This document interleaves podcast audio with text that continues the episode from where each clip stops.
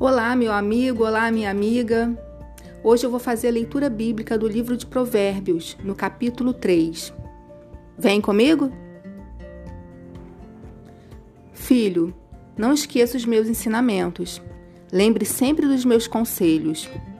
Os meus ensinamentos lhe darão uma vida longa e cheia de sucesso. Não abandone a lealdade e a fidelidade. Guarde-as sempre bem gravadas no coração. Se você fizer isso, agradará tanto a Deus como aos seres humanos. Confie no Senhor de todo o coração e não se apoie na sua própria inteligência. Lembre de Deus em tudo que fizer e ele lhe mostrará o caminho certo. Não fique pensando que você é sábio. Tema o Senhor e não faça nada que seja errado.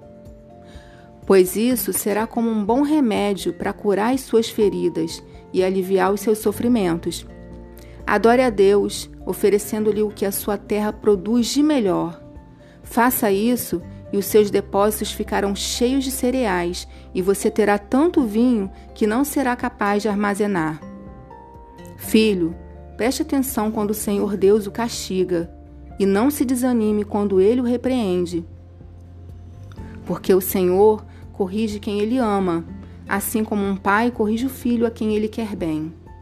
Feliz é a pessoa que acha sabedoria e que consegue compreender as coisas, pois isso é melhor do que a prata e tem mais valor do que o ouro.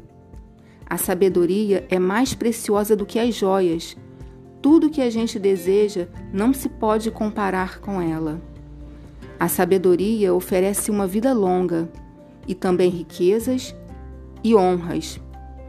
Ela torna a vida agradável e guia a pessoa com segurança em tudo o que faz.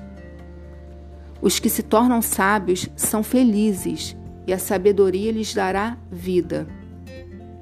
Com a sabedoria, o Senhor Deus criou a terra e com o seu conhecimento colocou o céu no lugar próprio. A sua sabedoria fez os rios nascerem e fez as nuvens darem chuva à terra. Filho, Tenha sempre sabedoria e compreensão e nunca deixe que elas se afastem de você. Elas lhe darão vida, uma vida agradável e feliz. Você caminhará seguro e não tropeçará. Quando se deitar, não terá medo e o seu sono será tranquilo a noite inteira. Você não ficará preocupado com os desastres que caem de repente, como uma tempestade sobre os maus pois o Senhor Deus lhe dará segurança e nunca deixará você cair numa armadilha. Sempre que puder, ajude os necessitados. Não diga ao seu vizinho que espere até amanhã, se você pode ajudá-lo hoje. Não planeje nenhum mal contra o seu vizinho. Ele mora ao seu lado e confia em você. Nunca discuta sem motivo com alguém que não lhe fez nenhum mal. Não tenha inveja dos violentos, nem faça o que eles fazem. Pois o Senhor Deus detesta os que praticam o mal, mas é amigo dos que são direitos. O Senhor amaldiçoa a casa dos maus, porém abençoa o lar dos que são corretos.